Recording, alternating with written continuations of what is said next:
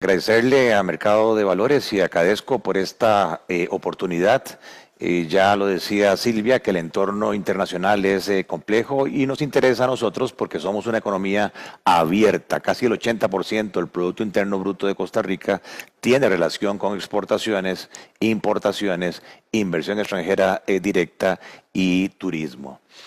Sé que a nivel de Cadesco, cada uno de ustedes está interesado en ver cómo esta situación mundial incidirá en los indicadores económicos de Costa Rica a la hora de hacer sus proyecciones eh, financieras de ventas y también, por qué no decirlo, de mejoras en eficiencia y negociación con proveedores y también con los eh, acreedores. Dicho esto, voy a repasar un poco la incidencia en Costa Rica. Ya lo decía Silvia, estamos ante un fenómeno de esta inflación, lo cual quiere decir que vamos a vivir 2022-2023 con un nivel de crecimiento de precios alto, no estábamos acostumbrados a esto, inflaciones por encima del techo del Banco Central del 4%, junto con indicadores de crecimiento económico cada vez menores y ojalá no se dé, pero sí podría darse un fenómeno de aumento en el desempleo. Dicho esto, eh, a nivel de la actividad económica, tienen ahí las tasas de crecimiento del Producto Interno Bruto en los últimos años en Costa Rica. Pueden ver cómo la pandemia nos castigó, generó recesión económica en el país, una caída del 4% del Producto Interno Bruto y quizás lo positivo es que el Banco Central la semana pasada reiteró que se mantiene con una tasa de crecimiento del 3.4% para este año 2022, pero sí castiga la tasa de crecimiento del 2023 de manera fuerte. Eh, la está reduciendo del 3.9 al 3 ciento, O sea que a nivel de ingresos, a nivel de crecimiento, las posibilidades se restringen en el 2023. El índice mensual de actividad económica, aquí podemos ver claramente cómo la tendencia al decrecimiento eh, se ve cada vez más, se sigue creciendo, pero cada vez menos. 11% eh, teníamos hace un año y ahora estamos teniendo una tasa de crecimiento del IMAE prácticamente del 5.4% a consecuencia de lo que Silvia nos decía, hay un menor poder de compra de los consumidores europeos, de los consumidores eh, gringos, porque sí la inflación les ha pegado en sus ingresos eh, y también tenemos una situación de tasas de interés altas, incertidumbre, volatilidad y todo esto pues no es ajeno a la realidad económica costarricense. Volvemos a decir que Costa Rica tiene un sistema económico dual. Hay dos sectores de actividad económica, el de zonas francas y el del régimen definitivo, que son aquellas empresas que no tienen ningún tipo de estímulo tributario. Eh, de acuerdo con la Caja Costarricense del Seguro Social, hay 70 mil patronos formales inscritos y de estos solo 400 están en el régimen de zonas francas. O sea que nuestro parque empresarial en su, gran mayoría está en el régimen definitivo. Lo que es claro en este gráfico es que el dinamismo de la economía costarricense la venía dando las zonas francas, tanto en la parte industrial, en la parte de share service centers, como en la parte de eh, call centers. Vean que la situación que nos describía Silvia nos empieza a pegar cuando esa demanda internacional empieza a caer y hace que ya las zonas francas prácticamente igualen la tasa de crecimiento del régimen definitivo. Esa es una situación que no veíamos desde varios eh, meses hacia atrás y es la que está causando que el Producto Interno Bruto crezca cada vez menos. Sé que estamos en un sector en su mayoría agrícola, eh, de exportaciones y por eso puse aquí el IMAE del sector agrícola. Vean que tanto a nivel total como a nivel de los subsectores, es decir, productos agrícolas locales, llámese arroz, papas, cebollas, frijoles, o productos exportables como sandía, melón, eh, banano, piña, o productos pecuarios, o bien servicios que atienden al sector agrícola, todos tienen cuatro meses consecutivos de caída, o sea, de tasas de crecimiento negativas. Esto es preocupante porque si el fenómeno de la crisis de los contenedores, el fenómeno de la inflación internacional ha implicado un incremento de costos. El fenómeno de la crisis bélica Rusia-Ucrania, que son grandes proveedores de agroquímicos, ha hecho que los fertilizantes, ha hecho que el costo del transporte haya crecido significativamente y eso está haciendo que los costos de producción del sector agrícola generen esta situación. Para que sea más claro, lo que hice aquí fue poner como base el IMAE del año prepandemia 2019. Ahí el índice a nivel de la economía total vale 100 y luego hago referencia en los años siguientes eh, a los índices de ese mes de mayo comparado con mayo del 2019. Entonces, claro que a nivel de la economía como un todo eh, nos pegó. Eh, aquí lo pueden ver, ocho puntos porcentuales la pandemia, pero después veníamos en un proceso de recuperación eh, económica hasta alcanzar ya un 8% arriba del nivel de prepandemia en mayo de este año. Pero claro está, no es lo mismo eh, ubicarse en el régimen definitivo, donde prácticamente estábamos iguales, un 4% arriba, que estar en el régimen de zonas francas. Vean que el crecimiento dinámico de las zonas francas llevó a que en mayo la actividad económica de las zonas francas estuviese un 35% arriba de volúmenes de ventas reales por encima de las ventas eh, prepandemia. Si quieren a nivel de mayor detalle, la presentación va a estar eh, disponible, tienen el mismo 108% arriba de la economía total respecto al 2019. A la derecha tenemos los sectores ganadores contundentemente un 52% arriba, lo que es la industria de fabricación de insumos y equipo médico. Tenemos un hub de ciencias de la vida que hay que seguir potenciando. Luego un 48% la industria en general de zonas francas todo lo que son sectores ligados con la nueva eh, economía digital, eh, con la economía de la cuarta revolución industrial, o sea, lo que es infocomunicación, creciendo un 22% arriba, y pues ahí podemos ver también transporte, servicios profesionales, comercio de farmacias. A la izquierda, muy preocupante, cómo la construcción pública en este momento está apenas equivalente a un 60% del volumen de obra pública que había prepandemia. Esto es clave porque hacia adelante vamos a estar sufriendo deterioro de carreteras, vamos a estar sufriendo deterioro de caminos vecinales, de puertos, de infraestructura, en general elementos que inciden sobre la competitividad. Yo quisiera ver que a través de alianzas público-privadas y de una serie de reformas que está proponiendo el ministro de Transportes de esta administración podamos levantar de nuevo la obra pública.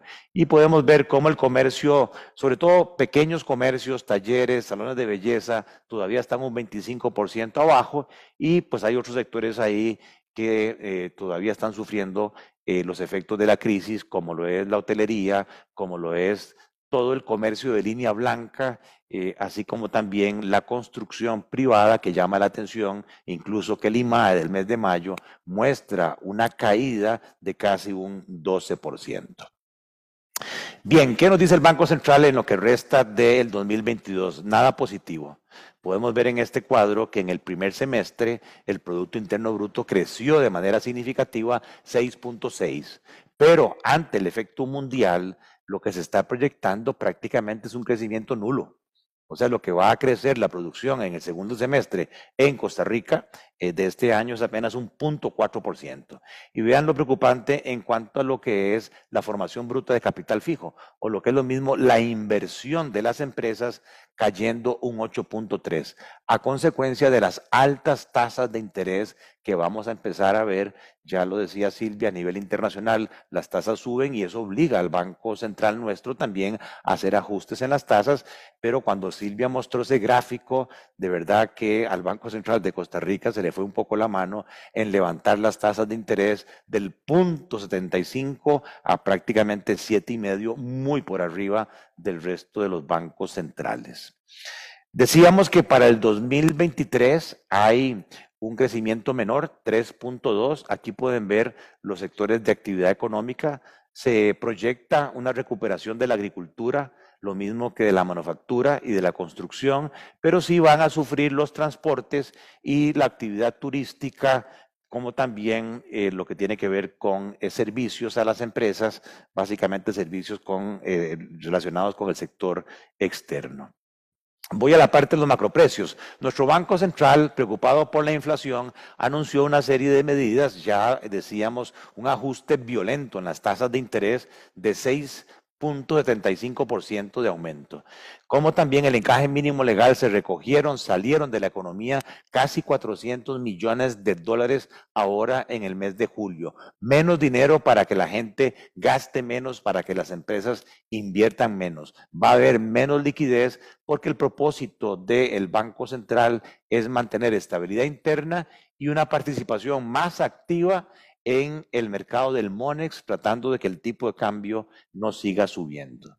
Ayer se publicó la inflación de julio y nos llevamos de nuevo la sorpresa de que sigue subiendo. Ahora 11,5% es la inflación. Esto es importante porque esa tasa de inflación no la veíamos en los últimos 10 años. Y eso hace que el poder de compra de los salarios, en este gráfico tenemos salarios mínimos, sea cada vez menor. Es como que a los salarios se les metiera en la bolsa la inflación y les quitara 7 puntos de poder de compra.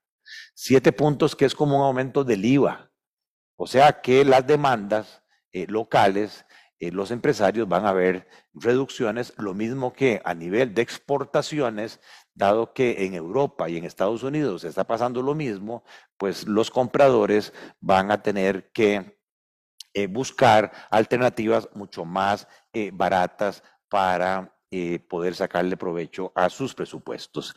Y esto es lo que está llevando, vean la tendencia eh, creciente de la tasa de política monetaria eh, cuando la inflación sigue subiendo. O sea que en el mes de julio todavía los efectos de la política monetaria restrictiva que nos decía eh, Brian no se están observando en el control de la inflación. Hay cierto optimismo porque el precio del petróleo cayó en este mes de agosto y porque el tipo de cambio no ha estado subiendo tanto como antes y entonces hay esperanza de que el ritmo de crecimiento de la inflación en Costa Rica se, empiece un poco a eh, atenuar. Pero hay un agravante y es que hay distintas formas de medir la inflación. Si la mido al nivel de los consumidores, pues tenemos ahí lo que, lo que se veía a junio, 10.06. Mientras que si la medimos a nivel de los productores, a nivel de costos, la inflación es mucho mayor. ¿Qué quiere decir esto? Los productores no están pudiendo pasarle ustedes el incremento de costos de producción a los consumidores. Quiere decir que sus márgenes brutos de intermediación son cada vez menores. Y esto es preocupante porque al reducirse el margen eh, bruto, también se reduce el EBITDA, se reduce el flujo de caja disponible para pagar proveedores, para pagar acreedores. Quiere decir que los meses que vienen van a ser mucho más limitados, mucho más duros en cuanto a disponibilidad de efectivo. Y lo preocupante aquí es que la tasa básica pasiva, que es el que cuantifica el incremento de costos de fondos de los bancos, no ha subido lo que la tasa de referencia del Banco Central esperaría. La tasa básica solo ha subido un 25% del 6.75 que subió el Banco Central. O sea que una vez que se agote la liquidez, las tasas de interés de los créditos, tanto existentes como los nuevos créditos, muy posiblemente superen los dos dígitos. O sea, póngalo usted este, en números. Podríamos estar viendo tasas de interés para financiar una casa, para financiar un carro, para financiar un proyecto del 12-14%. Y eso va a significar cuotas de pago mucho más altas. Muy importante para ustedes el tipo de cambio. Sí, el tipo de cambio se sigue devaluando, pero vean que en los últimos meses, eh, en las últimas semanas, perdón, estamos viendo una tendencia decreciente en el tipo de cambio. A propósito de las medidas anunciadas por el Banco Central, y ojo que todavía no ha llegado los mil millones de dólares de préstamos de apoyo a las reservas por parte del Fondo Latinoamericano de Reservas. Este gráfico que tienen ahí es los mercados de ventanillas, las compras y ventas de dólares del público, las empresas y las familias con los intermediarios, con los bancos. Es el neto de compras. Vean que todas las barras son positivas. Quiere decir que ese mercado es superavitario. Y vean los meses de mayo, junio. Sí, hubo algún momento de incertidumbre donde el superávit, donde el exceso de dólares empezó a caer y eso generó mucho nerviosismo en cuanto al ritmo de crecimiento del tipo de cambio. Pero vean lo que sucede en julio. Parece ser que había mucha especulación y parece ser también que más de una empresa, más de una persona se pasó de vivilla porque la caja no cobraba, eh, Hacienda no cobraba por el hackeo y mantuvieron esos dólares invertidos para ganarse la tasa de interés y la devaluación. Pero cuando escucharon que el Banco Central iba con todo a contener el tipo de cambio, dijeron hay que realizar ganancias, aquí hay que salir a vender el exceso de dólares. Y vean cómo subió a 387 millones de dólares el exceso, junto con una menor demanda de dólares de las operadoras de pensiones que recientemente en la subasta del gobierno le metieron bastante dinero a Hacienda. ¿Qué quiere decir esto?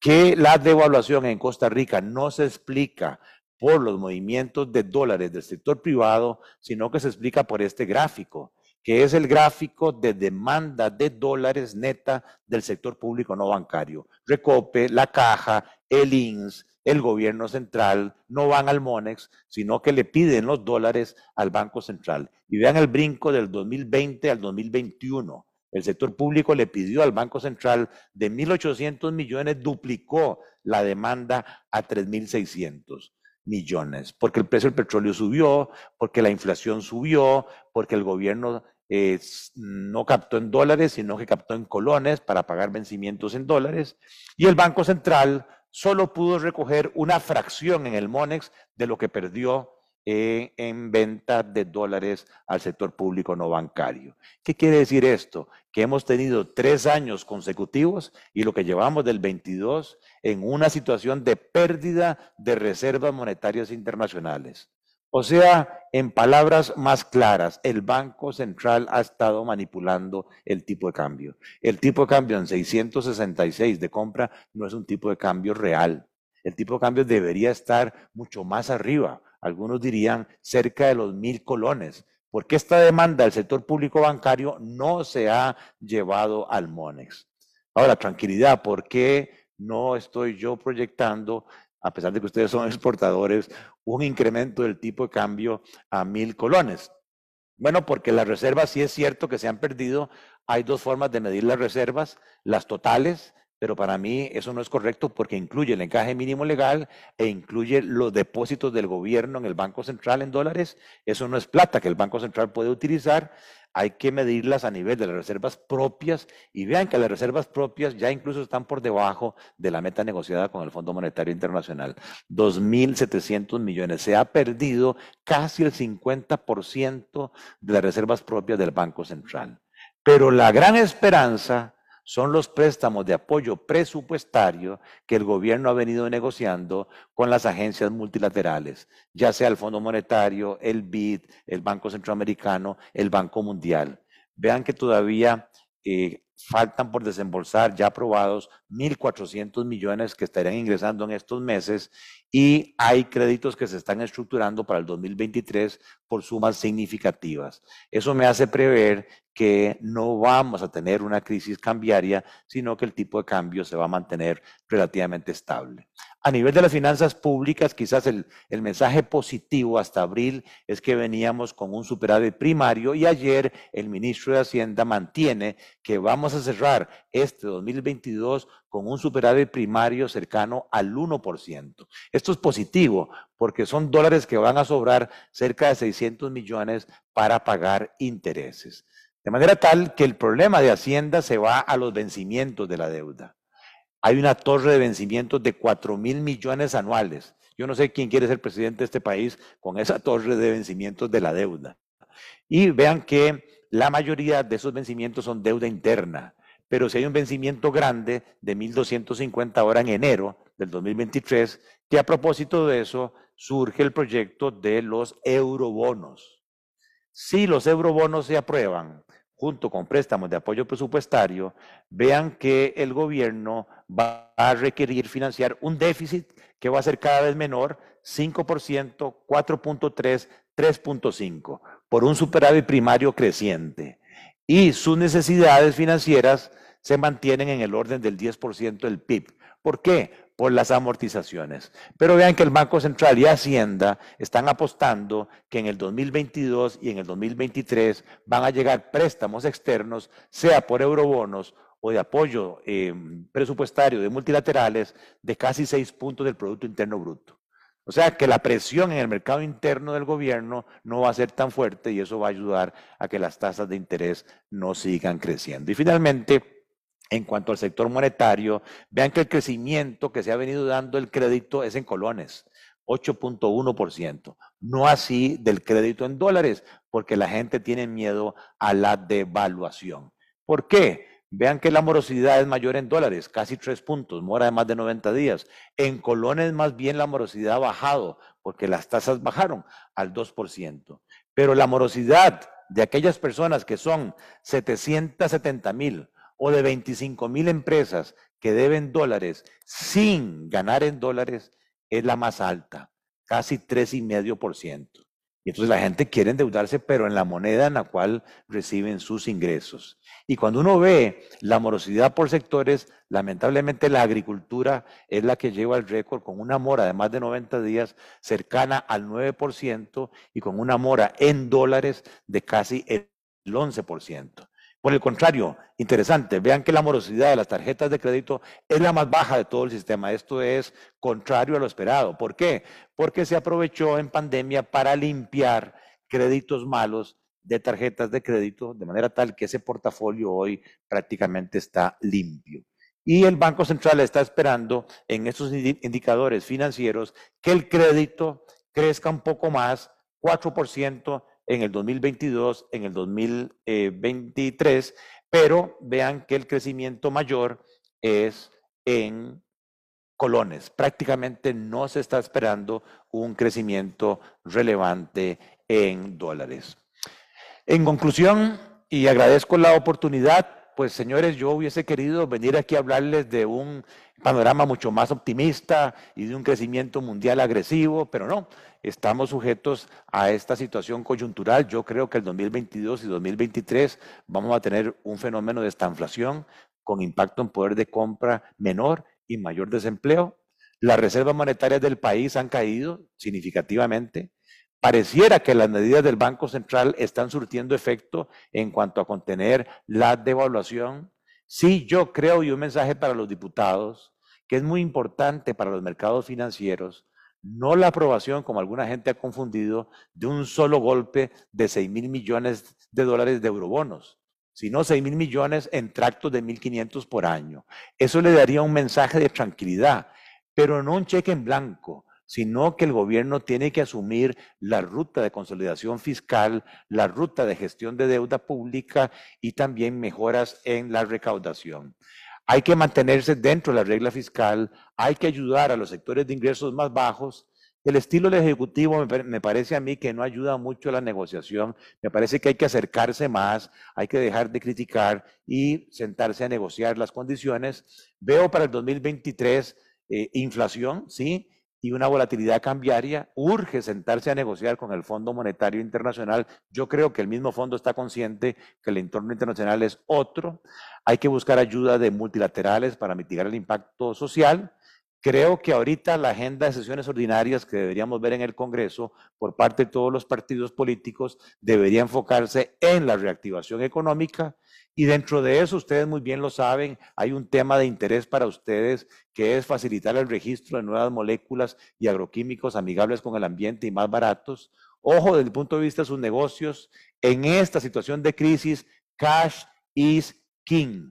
Ojo con la calidad de crédito de sus deudores y enfóquense en acortar el ciclo de flujo efectivo. O sea, vean a ver cómo reducen el periodo medio de cobro cómo reducen la edad promedio del inventario y cómo logran ampliar con sus proveedores el periodo medio de pago.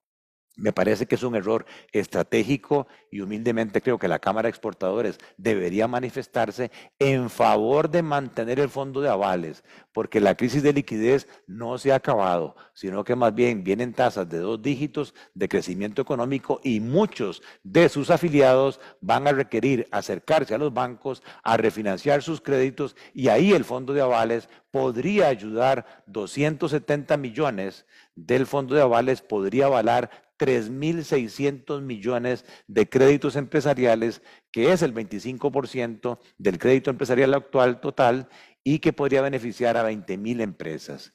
Y por último, las autoridades financieras creo deberían estar pensando ya en volver a dar una flexibilidad regulatoria eh, como la que existió en la pandemia, que es readecuar tantas veces lo necesiten las empresas que muestren capacidad de pago, pero que tienen un problema de liquidez. Muchas gracias por la oportunidad y que tengan buen día.